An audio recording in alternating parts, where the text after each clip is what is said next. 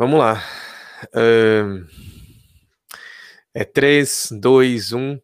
Fala galera, tudo bem com vocês? Estamos começando aqui mais um podcast. Esse daqui é o Overflow, é o nosso momento de transbordar. Tem uma galera que anda no flow a gente anda no over, que é no transbordar. É quando o coração está tão cheio de Jesus que nós precisamos falar sobre o Espírito Santo, sobre as bênçãos, sobre as coisas boas de Jesus. E você já viu o tema de hoje. Se você clicou nesse vídeo, te deixou curioso.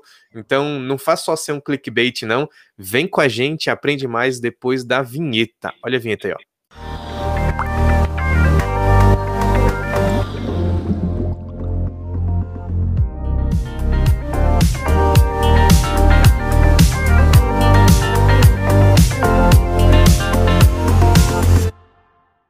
Boa noite, pessoal. Tudo bem com vocês? Tá com saudade já dessa galera. Bora, Lúcia, apresentar esse povo aí que está conosco hoje. Convidados totalmente inéditos. Vou começar aqui, ó, pelo meu lado. Opa, aqui meu outro lado. meu amigo que está ali no estúdio de gravação, tom sobre tom. Vitor, fala um pouquinho rapidamente sobre você, idade, casado, solteiro, formado em quê e trabalha com quê? Bacana, bacana. Boa noite, né? Ou bom dia, boa tarde, seja lá o horário que você está ouvindo, assistindo esse podcast. É, me chamo Vitor, sou psicólogo de profissão, né? É, sou casado é, e atualmente trabalho na clínica, né? Como psicólogo e também trabalho no RH, na parte de recursos humanos. Ok.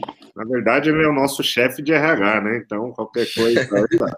É com ele que... ô, amigo Dimas, pega leve então hoje, porque o chefe da RH tá aí. Senão já. Senão amanhã tem uma cartinha para mim, né? Pois é.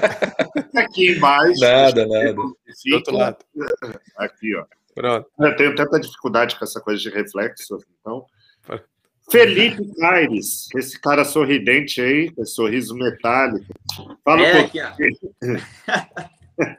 Fala um pouquinho aí pra gente de você, formado em quê? Trabalha com quê?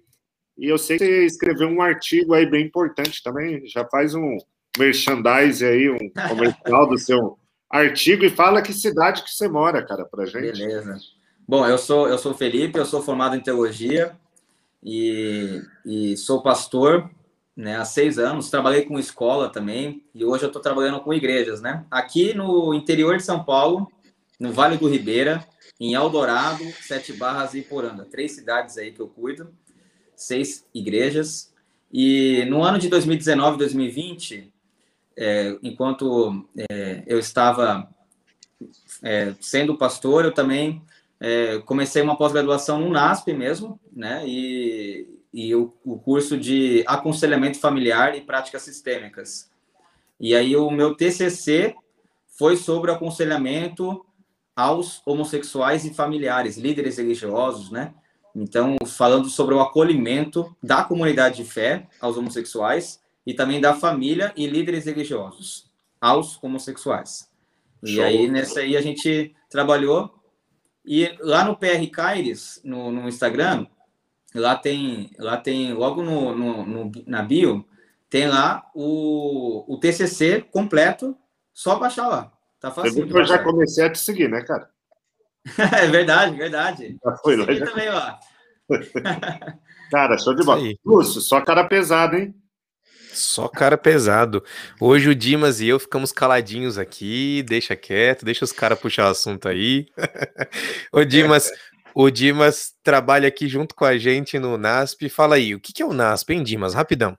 É a Universidade Adventista de São Paulo. E, na verdade, ali a gente tem desde bebezinhos de seis meses de idade até o mestrado, tá? Então, várias áreas da saúde também, para você que procura aí uma graduação, coisa do gênero.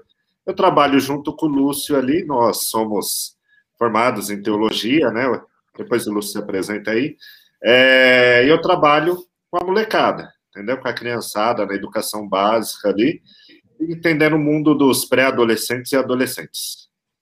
Cada um com sua sina, né, mano? É. É, ele trabalha com as criancinhas ali, com os pré-adolescentes, adolescentes, e eu tô com os jovens hoje na igreja do NASP, que funciona aqui dentro, na, na Zona Sul de São Paulo. Então, galera, tamo junto pra gente conversar de jovem para jovem, todo mundo aqui, pra gente poder abrir o coração e falar desse assunto que é importantíssimo.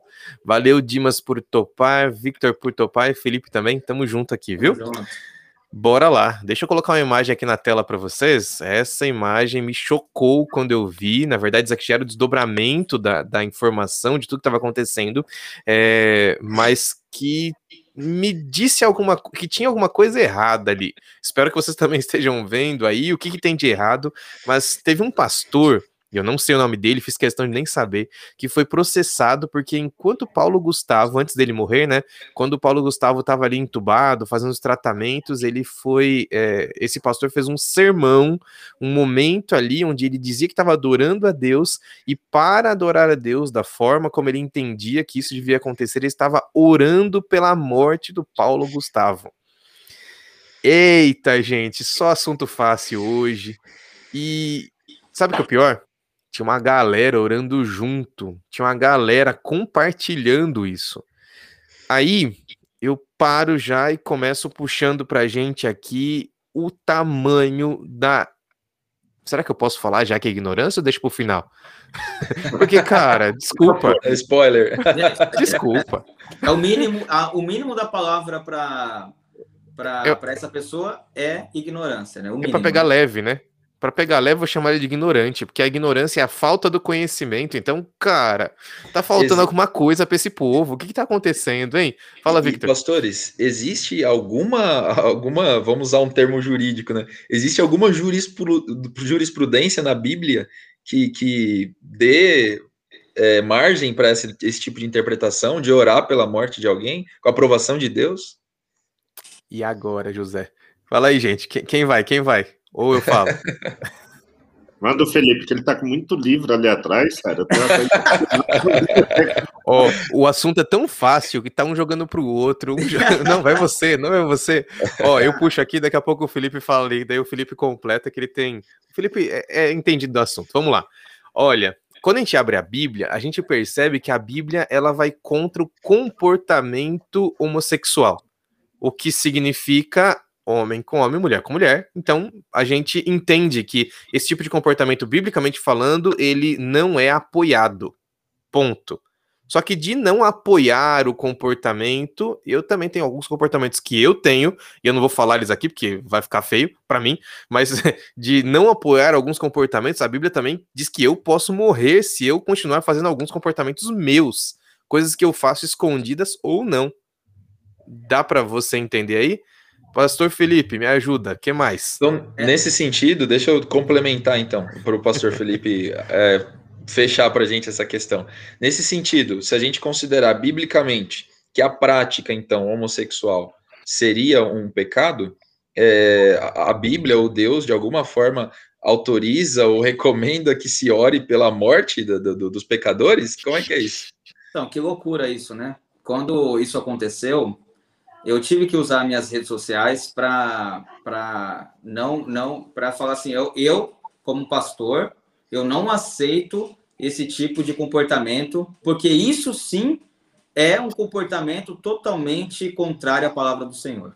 Né? Por mais aqui o Lúcio falou, o Vitor falou sobre a questão da, da prática homossexual ser colocado na Bíblia com, como uma incompatibilidade, a prática homossexual com a Bíblia. Tudo Boa. bem, a gente entende isso mas você, ele já está querendo ter a jurisprudência do Espírito Santo, de Deus, né, e de Jesus, porque ele está julgando, primeiro que todos nós, todos nós, heterossexuais, homossexuais, qualquer pessoa nesse mundo, se for pegar a questão do pecado, ninguém merece viver, porque Pô. todos nós somos pecadores. Uhum. Só que é, eu cometo pecados, e todos nós cometemos e a gente não morre nesse momento. Entendeu? Deus não manda uma doença porque o Lúcio, porque eu, porque o Dimas ou porque o Vitor tá fazendo alguma coisa em desagrado a Deus.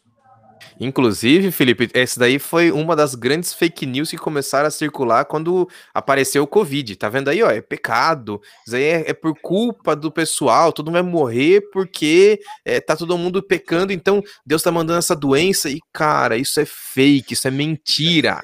A, a Bíblia mesmo, a Bíblia mesmo, lá, lá em Efésios, capítulo 4, ela uhum. fala sobre a gente suportar uns aos outros em amor esforçando-vos diligentemente por preservar a unidade do espírito, no vínculo do amor entre o próximo. Aqui não fala se, ah, só se o outro não for pecador, porque se for assim, Boa. a gente não pode ter unidade nenhuma na igreja, porque todo mundo é pecador.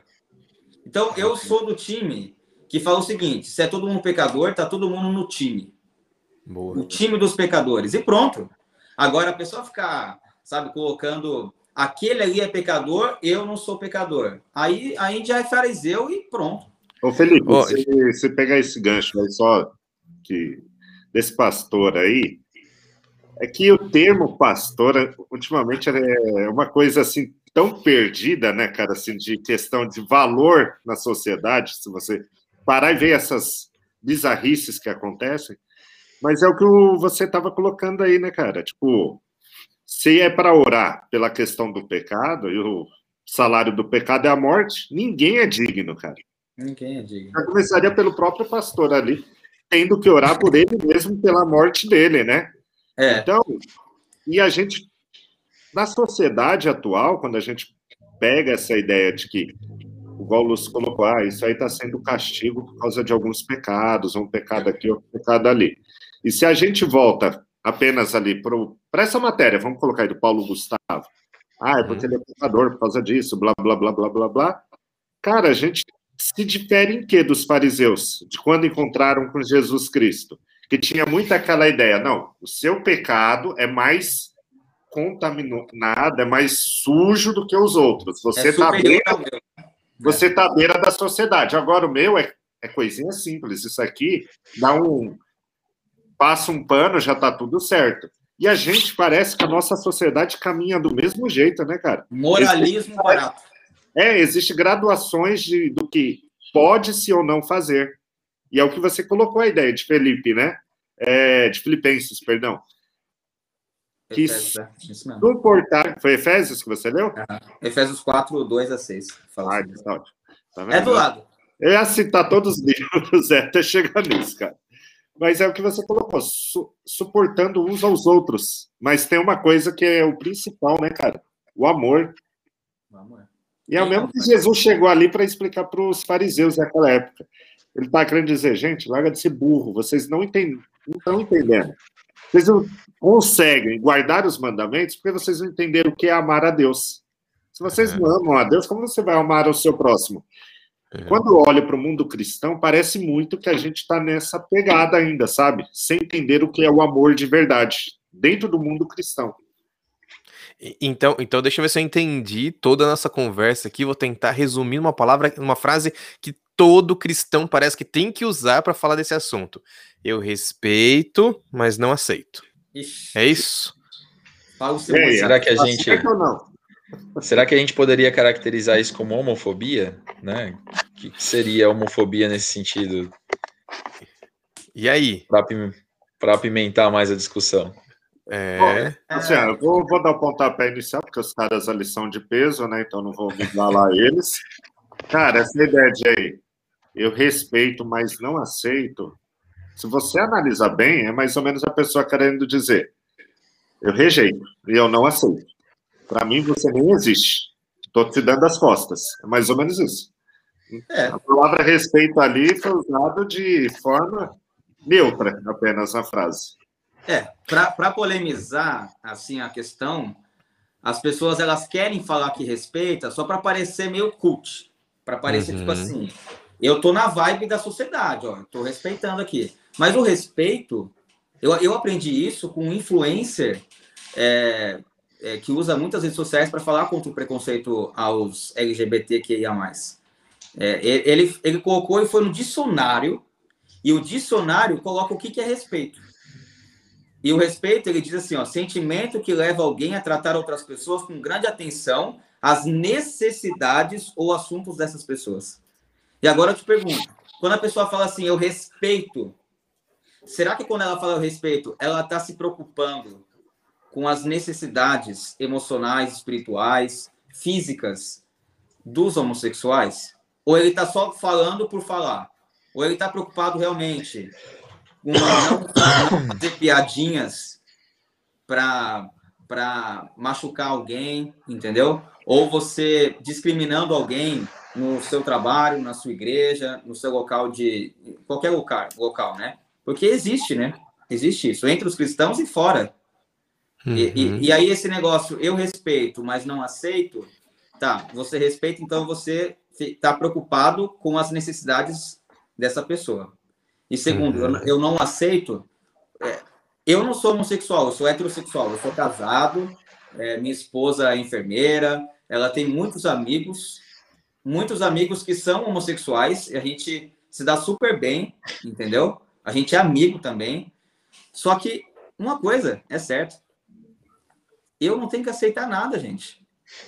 Eu não tenho que aceitar nada. Ele não me pediu a opinião do que ele vai fazer com a vida dele. Entendeu? Se ele vai casar no civil ou não. Entendeu? Agora, se um, um momento entrar no casamento religioso, que não é isso que eles estão pedindo para mim, aí é outra coisa. Entendeu? Uhum. Mas ele tá falando disso. Sabe o que me lembra quando a gente quer colocar o dedo nisso? Até que a gente é taxado de homofóbico por causa disso. Daqui a pouquinho a gente entra na questão da homofobia. Hoje já tá na questão da homofobia, mas vamos entrar um pouquinho mais, mais sério nisso.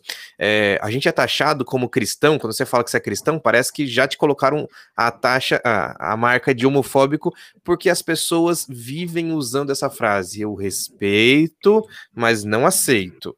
É, e, e essa frase, eu respeito, mas não aceito, seria como se fosse Manja aqueles discursos da Dilma, que falava, falava e não falava nada? Que ela falava assim. Dobrar a meta. É, eu não acho que quem ganhar ou perder, nem quem ganhar nem perder, vai ganhar ou perder, porque se ganhar, ganha. Você não falou nada com nada, porque quando você fala de respeito, você deveria começar respeitando. Ponto. Então, o nosso comportamento tem que ser por aí, como cristão, é, a gente entender que respeito, que o respeito que eu dou para o, o, diretor da minha igreja, para o líder da minha igreja, deveria ser o mesmo que eu dou para aquelas pessoas que não aceitam o cristianismo como eu aceito. Pronto. Fala, Victor. Perfeito, perfeito. Fazendo uma reflexão, né, tentando fazer uma análise antropológica assim dessa questão, na verdade o que, eu, o que parece, o que eu vejo é que essa questão da homofobia, né, do preconceito em si, é, com os, os, homossexuais e LGBT, né, no geral, é, é um sintoma é, de um egoísmo do ser humano e de um e de uma questão que, na verdade, permeia todas as outras relações humanas. É que o, sintoma mais forte, mais marcante, às vezes sobra, por exemplo, para essa questão da, da, homofobia. Mas me parece que o ser humano ele tem esse tino, assim, essa vocação para ser meio ditadorzinho, né? Para querer que as vontades dele sejam é, sejam é, validadas na outra pessoa, né? É que a outra pessoa faça o que ele gosta que seja feito, o que ele acha que é certo. Né? Isso não só na questão da, da, do homossexu da homossexualidade ou da homofobia, mas em várias outras questões. É que, infelizmente, é um sintoma muito marcante esse quando se trata da questão da homossexualidade, né? Ou, é, enfim. E aí a gente pode puxar uma outra coisa, né, né, pastor Dimas? É, porque se você parar para pensar, é, como começa o pecado no céu, o pecado não é nada mais do que o egoísmo é quando é, Lúcifer, que nem esse nome aparece na Bíblia, mas o anjo de luz que estava lá no céu, ele então começa a querer colocar o eu dele na frente da vontade de Deus. E aí a gente coloca a culpa nos, nas outras pessoas que a gente acha que estão cometendo um pecado pior que o nosso, quando nós estamos indo no mesmo caminho do próprio inimigo, gente. Hum. Eita! Quando a gente Puxado. fala de não julgamento, né? A gente, o pessoal fala assim: "Ah, mas está falando de não julgamento, né? Como assim? Uhum. A Bíblia fala de julgamento. Aí a pessoa sempre usa isso. Mas é, é, incrível que essas mesmas pessoas que falam de que tem que julgar, quando alguém julga os atos dela, ela fica toda mordidinha, né? Sabe uma coisa assim, ó, pegando esse gancho aí do. A mordidinha. Boa! Ofendidinha.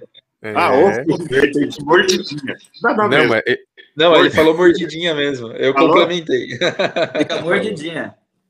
Cara, é pegando ali o gancho. Ou mordidinha. Que falou. É... é interessante isso demais, né? Porque eu vejo que muitas vezes nós, como seres humanos, buscamos aceitação, não aprovação, aceitação por parte das pessoas, aceitação por parte de uma comunidade do que a gente acredita, e talvez a comunidade cristã é o que todos buscam, porque todos querem viver em paz com Deus e buscam o reino dos céus, né? E por vezes, quando a gente está no meio da comunidade e não é aceito pelos outros, isso te traz um transtorno. Porque você. O que, que eu estou fazendo aqui? Eu estou buscando o quê? Se ninguém me aceita. Ninguém quer fazer essa caminhada junto comigo.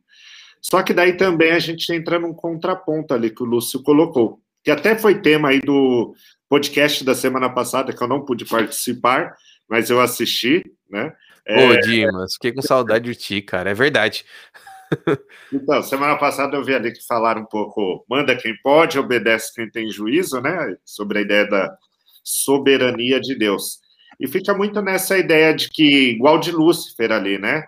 Se você pega Adão e Eva também, naquela ideia do egoísmo, da ideia de que o importante, o maior importante, tem que ser eu dentro do contexto aqui. E Deus tem que me aceitar da mesma maneira. Só que a gente esquece uma coisa que eu, eu vejo até alguns discursos que se pauta muito em cima de que Jesus Cristo é o amor, que Cristo veio pregar o amor. Só que uma coisa que a gente tem esquecido também, né, Lúcio? Todo mundo que tinha um encontro com Jesus, a pessoa saía dali como? Transformada. E Jesus, ele falava sempre uma frase muito bonita, né? Vai que a tua fé te salvou, e vai não peques mais. Então, se verdadeiramente a gente está buscando o reino dos céus e a gente quer ter esse encontro com, com Cristo e tudo mais, a primeira coisa é ser diferente ali dessa ideia de egoísmo, né? É se sujeitar à vontade de Deus. E não a, a vontade do ser humano, vontade de irmão de igreja, de tradições humanas, porque muitas vezes a gente fica preso aí à questão de conservadorismo. É, o Lúcio falou até uma palavra esses podcasts atrás, que ele fala, não é conservadorismo, nem lembro a palavra agora. É tradicionalismo. Tradicionalismo. Isso. Cara, é muito grande a palavra, cansa. é, deixa só... Já cansa só de ouvir, imagine com a prática, né? É, pois é. é. Ah, aí, aí, enquanto... Isso aqui, deixa eu só terminar aqui. Vai lá. Não, é, é assim. Às vezes a gente está misturando muito dentro do, do mundo cristão. Não estou colocando placa de uma igreja, estou falando mundo cristão. A gente mistura qual é a vontade de Deus com a vontade do ser humano, com a vontade do homem. A gente estava aqui até discutindo é, esses dias em família. Para vocês terem uma ideia, minha irmã, uma vez foi cantar em uma igreja aqui de São Paulo, eu não vou colocar o nome do nosso amigo de ministério, porque ele ainda está nativa. Minha irmã foi proibida, cara, de cantar aquela noite, porque na hora ali ele, o pastor virou, irmã, ou você tira o batom, ou você não vai cantar. Cara, minha irmã na hora olhou para ele, ela foi para o banco, não cantou, mas também não tirou o batom, mas chorou pra caramba.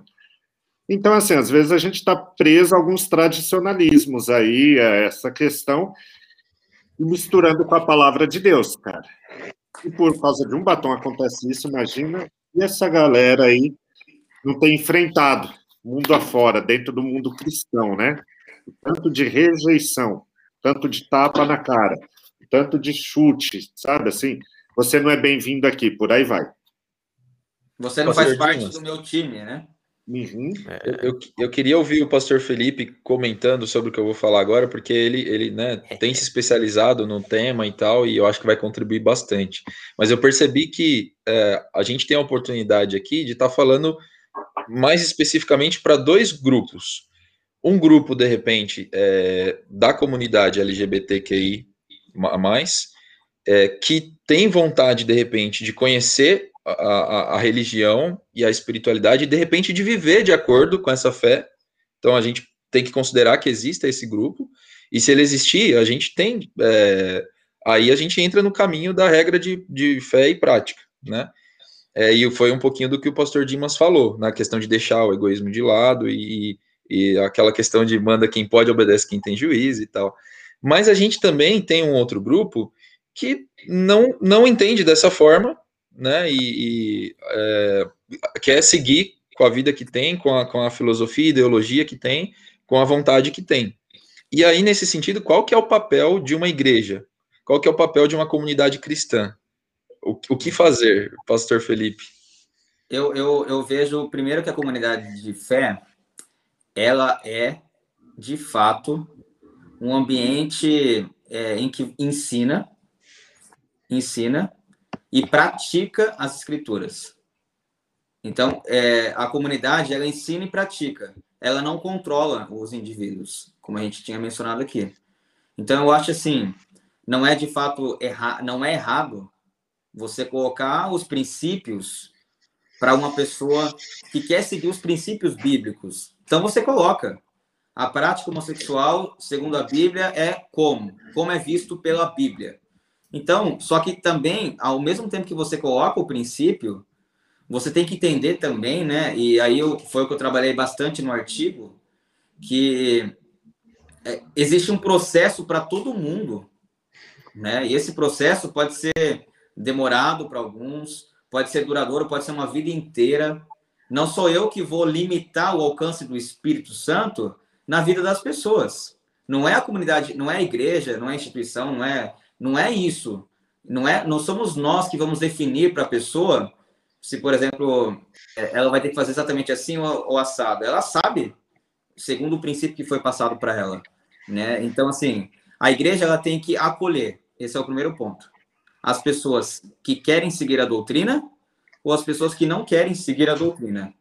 Sabendo que é, nós, como cristãos, a gente tem que ter um ambiente amoroso, um ambiente de liberdade, um ambiente é, que não promova preconceito, um ambiente que promova a, é, a maturidade espiritual, entende? Eu vejo isso, eu vejo a igreja como um local de transformações, transformações para o heterossexual, e para o homossexual, para todo tipo de pessoa. A igreja não tem é, bandeira. A igreja uhum. tem que ter o quê? Pregar o evangelho. E essa uhum. pregação, essas boas novas, tem que ser para o homossexual e para o heterossexual. Para aquele que pratica algo que eu, segundo a Bíblia, não vejo como é, algo compatível, mas também eu prego para aqueles que querem viver a vida que eles acharem melhor. E aí o que entra?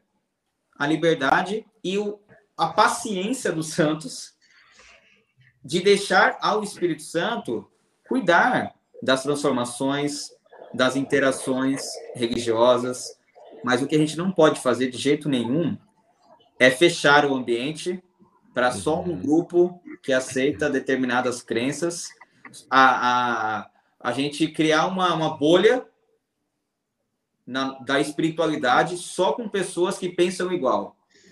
Ou só ouvir pessoas que pensam igual. Porque isso não é comunidade. Isso não é não foi isso que Jesus fez, né? Foi o que Jesus fez. E aí, aos poucos, a gente vai, vai trabalhando esse, hum. essa questão aqui, para não ficar falando só eu falar aqui, né? Vai, Dimas, depois vou. Aqui levantado, tá vendo? vai, vai. Tá Cara, o Felipe falou um negócio aí que chama atenção demais, né? É... Essa ideia de que viver uma bolha de pessoas que aceitam um padrão e vivem o mesmo padrão. A gente vive numa sociedade com essa ideia de padrão, mas que, na verdade, as pessoas estão totalmente fora desse padrão quando estão fora do contexto de igreja. Eu não sei se vocês têm analisado, às vezes, assim, contexto social, pessoas que estão próximas, não estou falando todas, mas acontece invariavelmente isso, né? Porque quando você está dentro de uma comunidade cristã, no culto ali, sábado, domingo, ou quarta-feira à noite, ou conforme a comunidade cristã seja os seus cultos aí, eu coloquei os dias comuns para a maioria, é muito simples e fácil, mas como eu coloquei, eu sou pastor aí numa instituição que hoje a gente tem fixos ali, quase 6 mil alunos no rotativo 10 mil no total, né, dos cursos livres, e sempre estou atendendo algumas famílias, e de diversas denominações religiosas, cara. E alguns, até os pais, é, são líderes, inclusive até pastores de outras denominações religiosas. E eu fico impressionado quando alguns alunos ali do ensino médio ou do superior me procuravam para bater um papo e comentavam de coisas que aconteciam dentro do seu ambiente familiar. E você vê que as pessoas, assim, quando a gente fala, ah, não, você tem que viver esse padrão, você tem que viver essa regra aqui. Mas é muito fácil colocar isso dentro da questão da homossexualidade. E agora, dentro, vamos lá, ah, é porque eu sou hétero, tá tudo certo, eu não tenho erro, não tenho nada. E eu vivo esse padrão, essa bolha. Mas muitas vezes vive para mostrar para os outros apenas, né? Vamos dizer assim, fingindo apenas, né? Não vive de uhum. coração, de verdade. E a questão aí que você colocou também sobre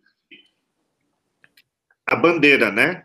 Que a, a gente não tem bandeiras. Então, assim, a única bandeira que a gente tem de verdade mesmo é a bandeira do Evangelho, a bandeira do Reino de Cristo.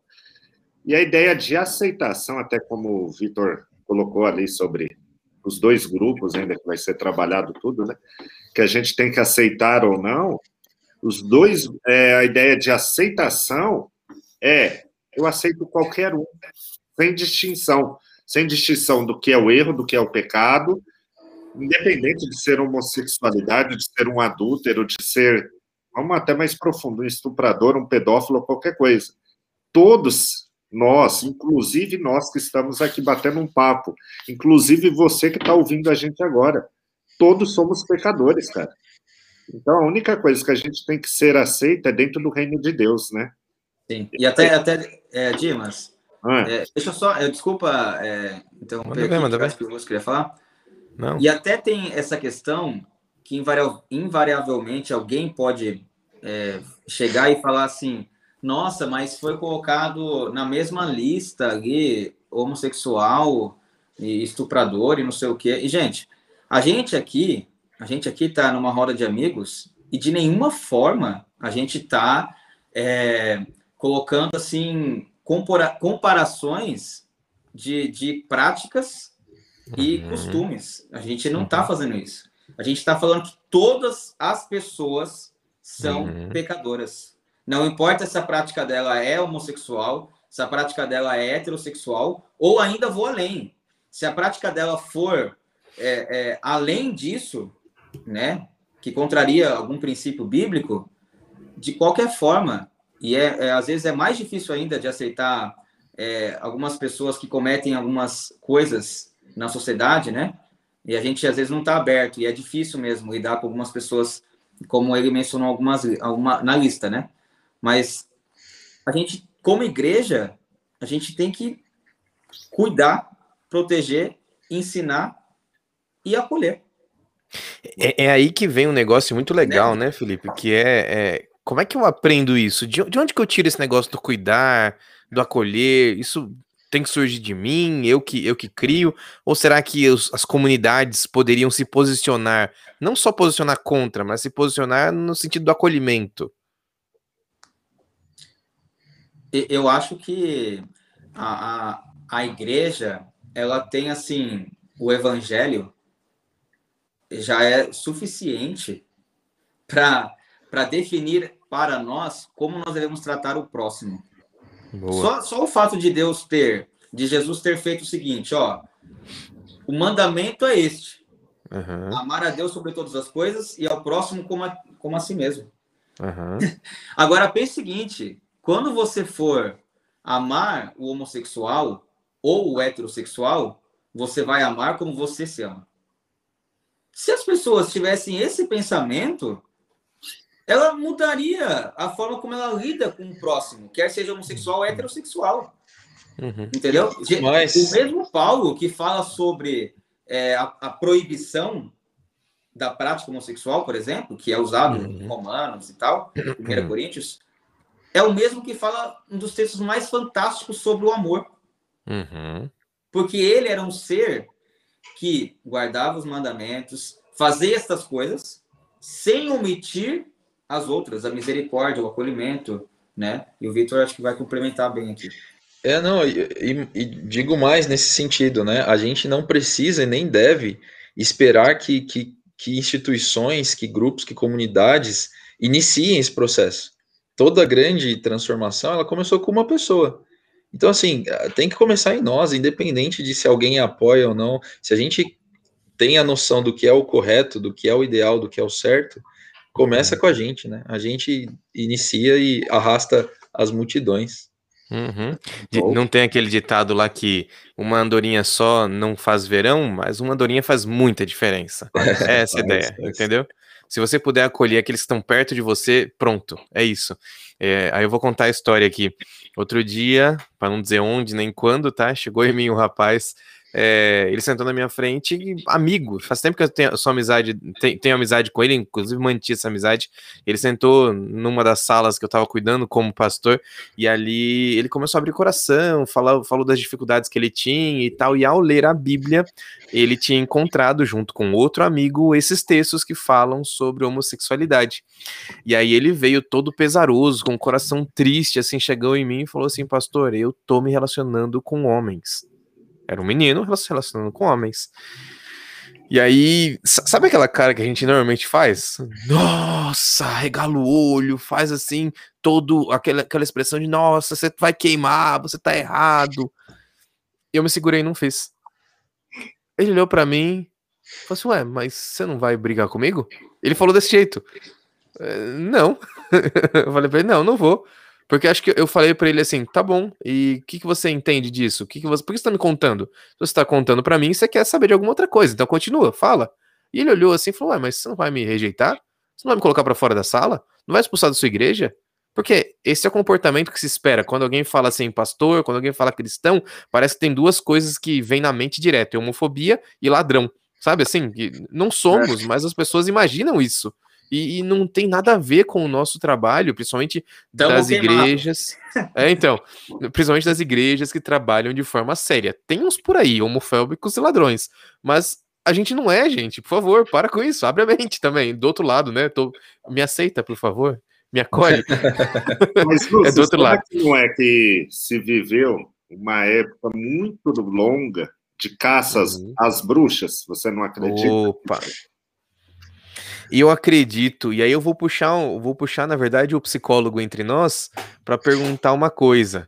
É, já que a gente viveu um tempão, e era mais ou menos por aí que eu queria ir mesmo, Dimas, viveu-se um tempo de caça às bruxas em todas as religiões, onde quem fazia o que era um pouquinho fora do padrão, nossa, essa pessoa precisa disso, essa pessoa precisa daquilo, vamos tirar o demônio dela, e várias sessões foram feitas ali para é, tirar a pessoa desse caminho. Mas a nossa conversa aqui, o Victor puxou um assunto, psicólogo entre nós, é o Victor, ele, ele puxou um assunto que me brilha aqui na mente para a gente poder desmistificar algumas coisas. Por exemplo, quando a gente chega na, numa escola e a gente vê ali uma criança que é um pouquinho mais delicada, um pouco mais carinhosa, a gente logo coloca uma, um carimbo nela. E aí, Victor, fala um pouquinho sobre isso, por favor, explica direitinho para a gente poder entender o que você estava falando. Sim, sim, é, é, algo que eu percebo também na, na prática clínica, né, com, com pacientes. Uhum. Eu, eu, vou, eu vou tentar fazer uma escala aqui, uma linha de raciocínio. Por exemplo, é, a gente tenha, imagino, aquele grupo de, é, de adultos, né, de, de, de, seres humanos que são decididos, é, é são, são aquilo, ou são homossexuais, ou são bissexuais, têm certeza daquilo, entendem como, go, é, okay. gostam daquilo e, e tudo certo para eles, né, não tem dúvida, não tem. Mas por outro lado, a gente vai vendo alguns outros grupos e a gente percebe que a, a confusão e a confusão mental e, de termos e de comportamentos e de possibilidades é muito grande. Então, vou, vou, dar um exemplo simples aqui. Se a gente pegar os exemplos de homossexualidade dos tempos passados, e aí eu falo, a gente pode falar desde Salomão, né, que está na Bíblia, a gente pode falar de Alexandre o Grande, é, não tem nada a ver com o estereótipo de homossexual, por exemplo, é, de hoje. Sócrates, né, em termos Platão. de é, é, em termos de, de ser mais afeminado ou, ou mais sensível, são, foram guerreiros, reis, né? Então, assim, aí entra um outro grupo, que uma coisa não tem a ver com a outra necessariamente, né? Você, as pessoas é, podem ser é, homossexuais, é, homoafetivas, e não necessariamente terem, os homens principalmente, terem comportamentos afeminados, ou as mulheres terem comportamentos mais masculinos, vamos dizer assim, né? A grosso modo. Né? Então, esse é um outro aspecto. E aí, entrando no que o pastor Lúcio introduziu aqui com relação às crianças, jovens, adolescentes ali que estão nesse período de, de formação da identidade, de necessidade de pertencimento a um grupo, a gente percebe muita confusão. Então, por exemplo, usando o exemplo que o pastor citou, às vezes um ser humano, né, para não, não, não citar apenas o menino ou menina, ou menino ou menina, às vezes é, nasce com características, né? Vou usar o exemplo da menina, a gente só fica no, no menino, né? Vou usar uhum. o exemplo da menina. Às vezes a gente percebe numa menina, numa moça, comportamentos é, mais, é, no senso comum, masculinizados. Então ela, ela, é mais bruta, ela é mais forte, ela é mais assim, é, tem mais postura para falar e tal. E na nossa a menina que usa o azul, né? Isso. A menina isso. que gosta de usar o azul. Isso. Eu até que gosto de jogar futebol, né? Isso, Pronto. perfeito, perfeito. E, e aí na a nossa sociedade já é tem esse preconceito, né? Estereotipação, estereotipação, né? Exato, Sim. exato. A nossa sociedade já tem esse viés, já, vamos dizer assim, já carimba nessa menina, que, nossa, ela é, vai ser gay, né? Ou vai uhum. ser na, no senso comum também, no termo comum, sapatona, né? Então uhum. já carimba ela, e às vezes não, né? Às vezes ela só é o perfil dela. Às vezes ela vai crescer, vai ser uma jogadora de futebol. Às vezes ela vai crescer, vai ser uma jogadora de basquete, de vôlei, ou vai ser, sei lá, né, lutadora de karatê, de jiu-jitsu, vai ser uma atleta olímpica, entendeu? Porque ela tem essa cara. Né? Exato, qualquer coisa que ela é quiser. Amplo, né? Amplo. Só que é. aí, olha, olha o perigo, olha o risco. E isso tanto para a menina quanto para o menino. Se a gente já estereotipa, já carimba, já joga para o escanteio, essa criança, essa, esse menino, essa menina, vai começar a crescer e vai pensar, poxa, então quer dizer que eu não sou desse grupo aqui? Quer dizer que eu não sou menina, então? Quer dizer que eu não sou menino? Ah, então, então eu sou desse grupo aqui, que está me aceitando, que está me acolhendo. É, eu também, sei lá, não sinto tanta, tanta atração assim por. Né, se eu sou menino, eu não sinto tanta atração assim por menina. Ou se eu sou menina, eu não sinto tanta atração assim por menino. Então quer dizer que eu sou homossexual? Não necessariamente. Né? Então, essa confusão na, na, cabecinha das nossas crianças e adolescentes, cara, isso tem acabado com, com, é, com essa geração, infelizmente, né? É verdade. Interessante demais a gente parar pra pensar nisso, porque eu lembro de quantas vezes eu joguei essas piadinhas quando eu era moleque, porque eu tava no meio de uma sala, não entendia ainda o contexto de tudo, e aí chegava um menino fazendo qualquer brincadeira, qualquer coisa diferente, já virava assim, aí ó, esse aqui é um, eu não vou falar porque é um termo pejorativo, tá? Esse aqui parece aquele animalzinho. Uhum. Olha, torce para um time, pronto, é isso aqui. Pronto, exato. Isso. E eu torço para esse time, viu? Então me respeita. Vamos... aí, Felipe. Sem preconceito, aqui a gente acolhe todos. Fala, Dimas. Pegando em bala aqui, ô Vitor, é, eu trabalhei ali muito três anos, né, com adolescentes, tal, ali na casa dos 16, 17, alguns repetentes ali nos 18, vamos colocar assim. Se gostaram um pouquinho mais da escola, eu sei. É. Uhum. Tardio. Você colocou essa questão da aceitação. Se eu não estou nesse grupo, eu não estou nesse grupo, eu vou para esse que está me aceitando. Eu só dei risada aqui quando você estava dando algumas características, até antes de eu concluir a pergunta. Cara, minha esposa, ela conta que quando ela era novinha, ela jogava futebol, empinava pipa, e ela arrumava briga, e ela batia nos meninos para proteger os colegas dela. Que ela era grandona, ela disse, e ela batia nos moleques, cara. Deixa eu te ficar contando o perfil de cada um. Saía na mão. Para mim, mim é seria... heroína, então. Sua... Cara, é, então, assim, essa ideia da aceitação. Eu vi e conversei até com alguns alunos, assim, pessoalzinho, adolescente. E alguns eles falavam que se identificavam de uma certa maneira, mas por questão de popularidade. E quando a gente batia papo, não, Dimas, eu não sou. Na verdade, eu falo só para ser aceito, melhor aceito, mais conhecido, mais popular entre a galera. E teve um deles, assim, deles, tanto faz se é menino ou menina aqui, aqui no que eu estou colocando, que colocava assim: ah, você nunca observou que quem se define dentro desse padrão de homossexualidade é mais querido dentro do, da nossa escola aqui. o pessoal aceita melhor. Então, eu também me defino assim. Nessa ideia de aceitação e de autodefinição, pode ser que a pessoa não seja, e muitas vezes se nomeia apenas questão de popularidade, às vezes apenas por uma questão de tá todo mundo indo, eu vou também para. Sei lá, o que, que você acha? Foi para mim essa? Foi? Foi para mim essa. Também. O Felipe que escreveu um artigo top aí também. Sim, é verdade. Não, mas eu, eu só falo depois um psicólogo, por favor. Não, é, é, tem muito, Pastor Dimas, tem muito porque é, é, aquilo que a gente falou. Eles estão numa fase de construção de identidade e de, e de busca de pertencimento. Então, assim, se eles, se eles percebem que um grupo de, de determinada, determinadas pessoas, determinados comportamentos é mais popular, tem mais aceitação, tem, né, faz todo sentido, né, ir, para esse lado também, né, e aí fica a reflexão para nós. É, será que é nós, como família, será que nós, como comunidade é, de fé, a gente tem dado esse, essa mesma sensação de pertencimento para esses meninos e meninas? Será que a gente tem feito esse acolhimento? E aí eu levanto a bola para o pastor Felipe. Eu estava ouvindo aqui, e, gente, de verdade, essa conversa aqui já me abençoou demais, cara. Entendeu? Opa, aqui também. Porque é, a, a, gente amplia o nosso campo de visão, entendeu? O pastor que tem experiência é, com, com, com crianças, adolescentes. Eu também tive com, como, como quando eu fui capelão de escola há três anos, né? O Lúcio também teve é, experiências com alunos, né? Durante seis anos e o Vitor também atendendo, né? E, e, é impressionante que isso acontece, entendeu? Existe essa busca por identidade. Ninguém aqui está falando, ninguém aqui está definindo, ah, nasceu, não nasceu, é genético, não é? Porque isso aí, gente, eu, eu sinceramente não abordo isso no meu, no meu, no meu TCC. Mas o fato é que existe e a gente precisa, como comunidade de fé, é, a gente precisa definir, não, não assim, como que eu posso explicar assim, sabe? A gente não, não precisa colocar lados.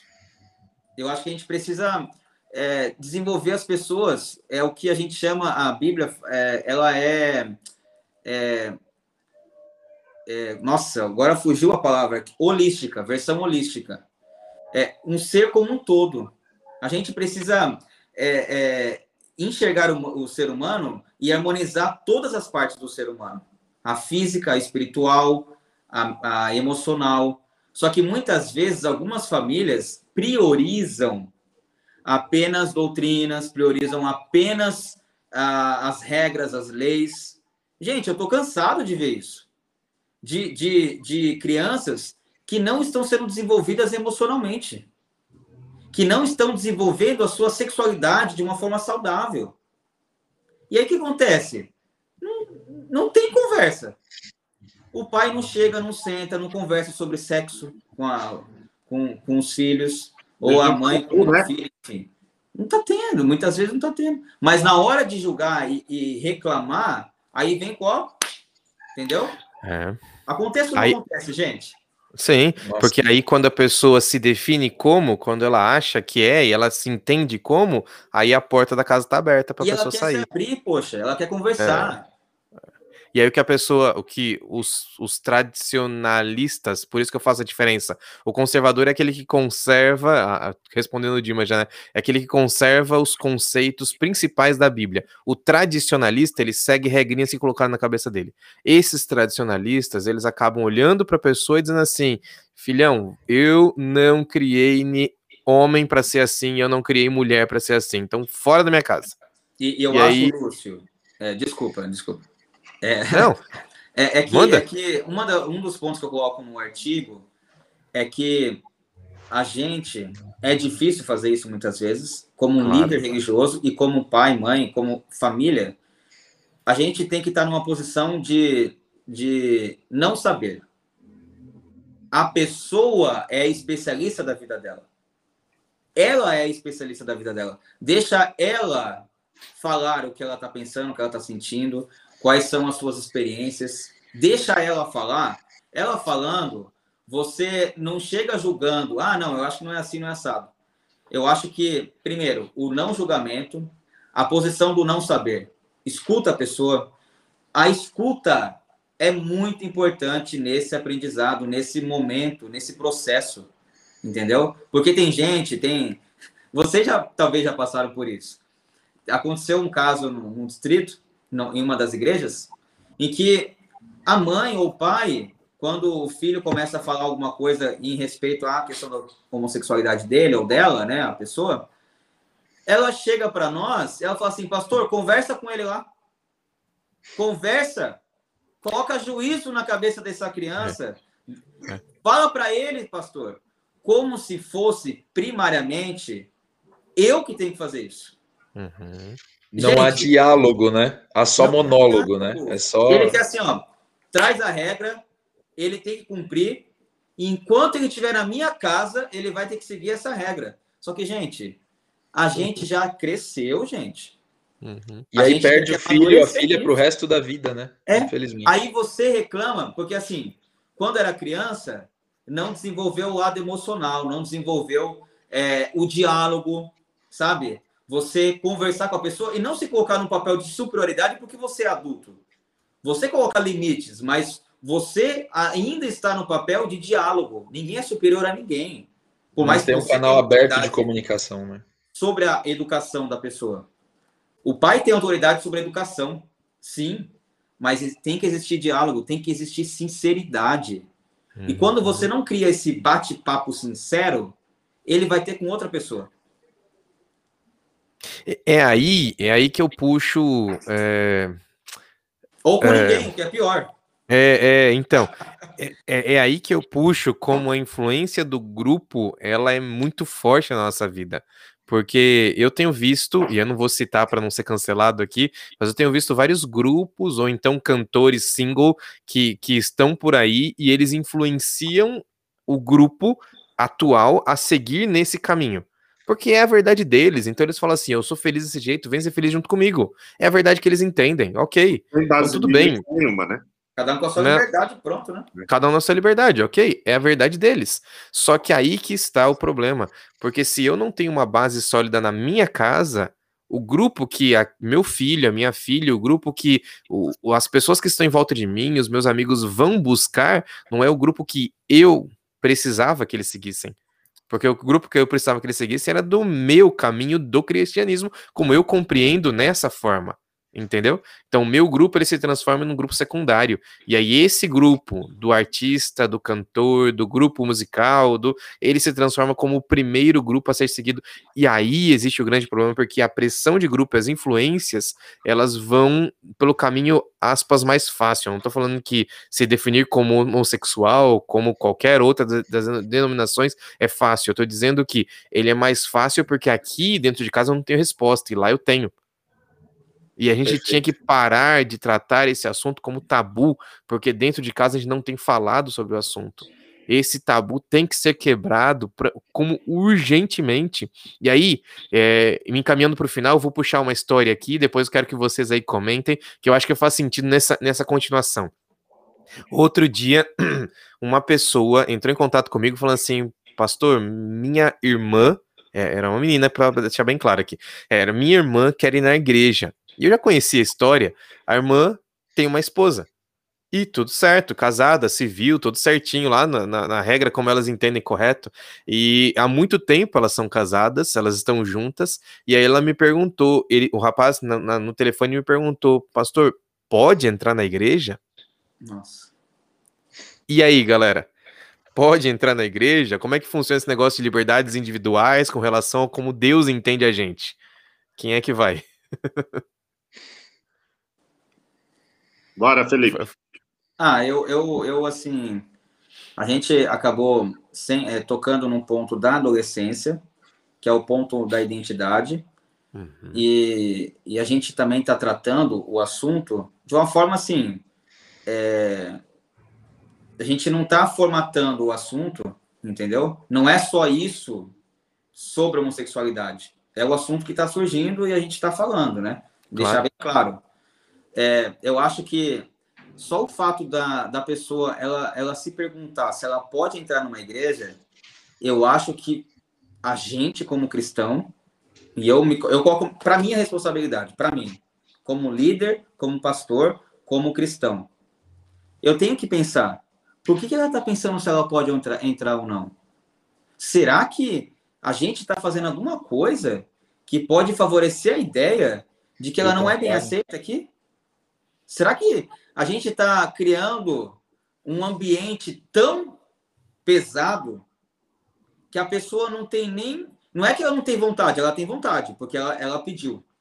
Ela tem medo. Mas ela está com medo. Ela está com medo. Olha o que aconteceu no TikTok essa, essa semana aí, gente. Entendeu? Um monte de cristão, assim, ó, fum, em cima de uma transexual, uhum. sabe? Tacando Bíblia, e a menina nem acredita na Bíblia, gente. Sabe? O que, que adianta? A possibilidade de você estar tá, é, é, podendo demonstrar um Jesus das Escrituras para uma pessoa que não conhece, ou que ou já conheceu e negou, ou que não teve acesso a esse Jesus. E eles preferiram simplesmente demonstrar o quanto o cristão pode ser agressivo em algumas situações. E será que eu estou fazendo isso? Eu já fiz isso. Eu já fiz isso, não dessa forma, mas de alguma maneira eu sei que eu já fiz isso. Eu, talvez eu não, assim, talvez não intencionalmente, né, Felipe? É, mas a gente acaba escapando de alguma forma. É, mas a gente também tem que saber que muitas coisas saem de forma intencional e não, ó, uma coisa que eu ouvi nunca mais saiu da minha cabeça e foi escutando um influencer homossexual, é, o qual eu admiro muito a, a, a, possibilidade dele de dialogar com pessoas que não pensam igual a ele, sabe? O que falta para muito cristão.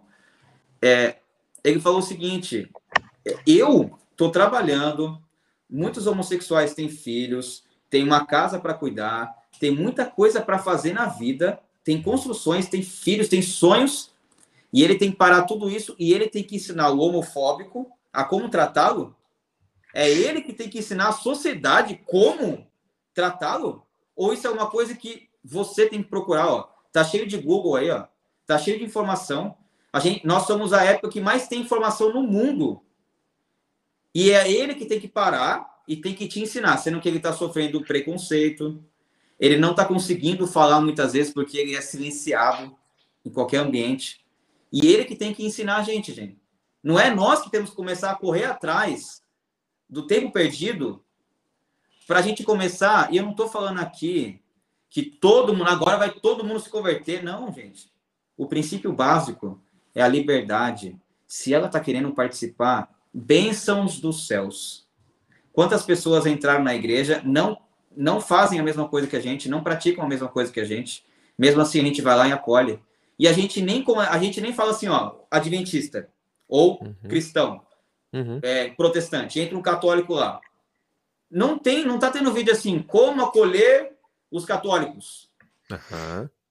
né? Ou como acolher o heterossexual, porque ele tá se sentindo mal entrando numa igreja. É sempre o sentimento o homossexual não tem muitas vezes coragem de pisar na igreja. Quando pisa, é olhado torto. Quando pisa, as pessoas elas querem tratá-los como ETs. Uma vez, conversando com, com uma amiga, ela falou assim: gente, eu não quero chegar na igreja e todo mundo me tratar como se eu fosse a única pessoa que existisse ali, sabe? É, parecendo que eu sou especial, mas não especial positivo, é que ela quer me ganhar para fazer parte do grupo dela. Só que no momento que você faz do parte do grupo dela, eles começam a atacar um monte de informação para mim. Então, assim, eu acho que um ponto importante é tratar a pessoa como algo igual a você. Trata como igual, gente. Da forma como você gostaria de ser tratado numa igreja, trata o homossexual que está entrando na igreja. Ou que está te perguntando alguma coisa. Sabe, quando um católico te pergunta alguma coisa, um protestante, uma pessoa que não é da sua fé, e te pergunta sobre alguma coisa é, da sua fé, você não taca, você não começa a falar assim, agora eu vou falar bem isso para ele entender como. Não é. Tem né? Tem um jeito de falar, tem maneiras de se falar. Mas a mas pessoa. Ele... Desculpa, só eu tô falando bastante. Desculpa, vai lá, vai lá, vai lá. Mas, tipo assim, eu já vi isso, eu já vi isso acontecendo. Eu já vi isso acontecendo. Eu convidei um homossexual para ir na igreja e não era eu que estava pregando. Eu confiei uhum. que a igreja iria fazer uma, algo importante. E aí, quando perceberam quem entrou, na hora do sermão, trocaram o sermão e quiseram falar sobre o pecado da homossexualidade. Olha que interessante. Logo para a pessoa que está vindo pela primeira vez. Eu acho que dá vontade de entregar um livro do, aqui, do Mark Feeling, né? Que fala como influenciar as pessoas e tal. O primeiro ponto para não ser feito nada é isso. Isso me causa assim um desgosto, mas eu ainda creio que existem muitos cristãos, muitas igrejas que estão se uhum. abrindo a isso aos poucos e sendo acolhedores. E eu não perdi a fé na igreja, eu não perdi a fé nos cristãos, eu não Amém. perdi a fé de que nós estamos. O fato de nós estarmos conversando aqui já mostra que nós não queremos que isso aconteça na igreja. Uhum. Isso é muito legal, inclusive a indignação que o, que o Felipe colocou aqui, ela é minha também. Eu consegui, pode não ser um homossexual, pode ser alguém que tem um corte de cabelo diferente, uma roupa diferente, pode ser qualquer coisa. Deus respeita a nossa liberdade individual. Ponto. não tem um mas. Não tem um que segue, segue a história. E, e, a gente às vezes quer ficar colocando aquele mas, aquela dificuldade. Por falar em liberdade individual, deixa eu jogar a última pro Victor e aí depois a gente encerra aqui, tá bom? É, Victor, como é que Deus enxerga as liberdades individuais falando sobre o amor? Você consegue explicar um pouquinho? Nossa, é, a liberdade é o famoso livre-arbítrio, né? É assim, na minha concepção, é o, o cerne da, da do, do princípio divino, né? É, Deus, quando a gente fala que, que Deus é amor, qual que é o maior exemplo de amor que ele poderia demonstrar? É dando livre-arbítrio. Não importa o que você faça, eu vou te amar. Né? Talvez é, você, né, dependendo da sua escolha, você não vá conviver aqui comigo, da, com as coisas que eu gosto, com as coisas que eu faço, mas eu vou continuar te amando. Né, a gente é, vai estar tá sempre aberto um canal de comunicação falando da comunidade, né? Como a gente pode fazer. Vai tá, tem que estar tá sempre aberto um canal de comunicação, de relacionamento, né? É, se tem alguma chance é, de alguém mudar de, de ideia, mudar de, de, caminho de escolha, de orientação, de alguma coisa, com certeza vai ser com diálogo, vai ser com relacionamento, né? E essa questão do livre-arbítrio, da liberdade, é, é, é um tema muito caro para mim, muito que eu valorizo demais. E, e eu penso que assim, eu só é, sigo a, a, a fé que eu sigo e tenho a fé que eu tenho por conta do livre-arbítrio. É, porque se não fosse, era a primeira coisa que eu iria desconfiar. Mas como assim? É, eu não tenho escolha? Então, ou é isso ou não é? Não, eu tenho escolha, eu posso seguir ou não seguir. Né? Isso, essa é a maior prova do amor de Deus. Né? Enfim, que a gente possa desenvolver esse amor também e, e respeitar né, a qualquer pessoa, seja desde a da diarista, desde o motorista de ônibus, desde a, da, do lixeiro, do carteiro, de quem for, do chefe, do subordinado, do colega de trabalho, e também o homossexual, claro, que é um ser humano como qualquer outro. É isso. Muito bom, muito bom. Eu tem um texto que quando a gente fala sobre isso, me, me pisca aqui. Eh, sabe quando acende aquela luzinha assim, tipo, da ideia? Eu não consigo terminar um assunto que fala sobre isso sem, sem voltar nesse texto aqui. Mandei aqui, é, pedi pro Dimas abrir pra gente. Pastorzão, você conseguiu encontrar aí?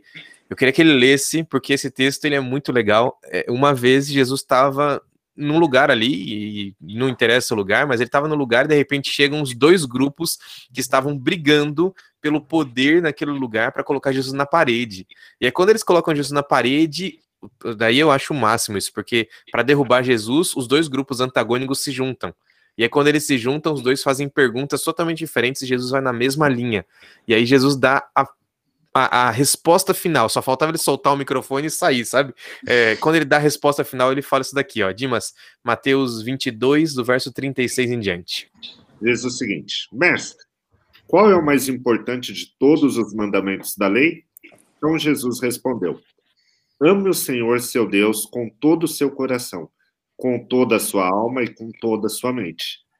Este é o maior mandamento e o mais importante. E o segundo mais importante é parecido com o primeiro. Ame os outros como você ama a você mesmo. E o último, toda a lei de Moisés e os ensinamentos dos profetas se baseiam unicamente nesses dois mandamentos. Olha que louco, ame aos outros como você ama você mesmo. E aí depois ele fala assim, de Gênesis Apocalipse. Tanto os profetas quanto os apóstolos e todo o resto se baseia nesse, nesse conceito. Ué, amar aos outros, amar a Deus, e esse é o ponto. É o que nós precisamos fazer. Será que a gente não devia parar um pouquinho e começar a pensar como é que nós deveríamos ser tratados? Eu sou vamos tratado assim. O, vamos deixar o juízo com Deus, né? Nosso Opa! Boa, boa. Eu sou tratado assim, porque eu sou um branco, sou hétero, sou privilegiado. Sabe esse discursinho que às vezes é vazio, mas porque eu nasci numa família que me deu condição, porque eu consegui estudar em colégio particular, porque isso, porque aquilo. Tudo bem, eu sou amado. Só que será que eu não consigo amar o outro que não tem a mesma cor de pele do que eu, que não tem a mesma é, é, herança que eu, que não tem a mesma família que eu, que não teve as oportunidades que eu tive? Será que pelas escolhas eu também não deveria amar as pessoas? Será que por ele se entender de um jeito e não se entender de outro, será que eu não deveria também amá-lo? Amar a Deus sobre todas as coisas e amar aos outros como eu também gostaria de ser amado. Exatamente. Eu sinto, eu sinto que Deus ele coloca para nós uma coisa: ame uhum. a Deus e ame o próximo. Uhum. Siga o Evangelho. O que passar disso, de você não seguir a Cristo, você você não precisa seguir uma ideologia, você não precisa seguir outros caminhos, outras pessoas. Se você seguir o Evangelho, você sim vai ser, vai fazer parte, vai ajudar a sua comunidade a ser acolhedora. Com quem é diferente, com quem pensa diferente, a manter um diálogo, um, um, um serviço ao próximo de maneira autêntica, sincera e acolhedora. Agora, se a gente não seguir o evangelho, a gente sempre vai ficar refém de outras coisas. Então, siga o evangelho e você estará próspero para amar o próximo. Você estará próspero para fazer aquilo que Deus te pediu os maiores mandamentos, amar a Deus e amar ao próximo. E dentro do próximo está também aquele é, aquela pessoa que é LGBTQIA. Pronto. Galera, que benção, que maravilha. Olha, muito obrigado você que ficou com a gente até aqui. Você pode ouvir a gente tanto no Spotify, no Deezer, no Google Podcast, em várias outras plataformas de podcast. E eu continuo a minha briga com a Apple Podcast para conseguir colocar. Daqui a pouco consigo. Mas você também pode assistir a gente aqui também pelo YouTube. No YouTube você tem umas referências visuais, então fica à vontade no canal Pastor Lúcio Bergamo. A gente está sempre por aqui. Eu vou agradecer meus amigos. Pastor Dimas, obrigado pela parceria. Amigo Vitor, tamo junto. Amigo Felipe, tamo junto também. Tamo junto. Deus, satisfação. Deus abençoe muito vocês aí. Um grande abraço. E para você que está assistindo a gente, por favor, compartilha, espalhe esse conteúdo, porque a internet está cheia de coisa ruim. A gente está fazendo coisas que podem nos ajudar a crescer como cristãos e como pessoas. Então, espalhe isso daqui que vai ser muito bom. Overflow, transborda de Jesus você também aí, tá bom? Deus abençoe, um grande abraço, fica com Deus. Tchau, tchau.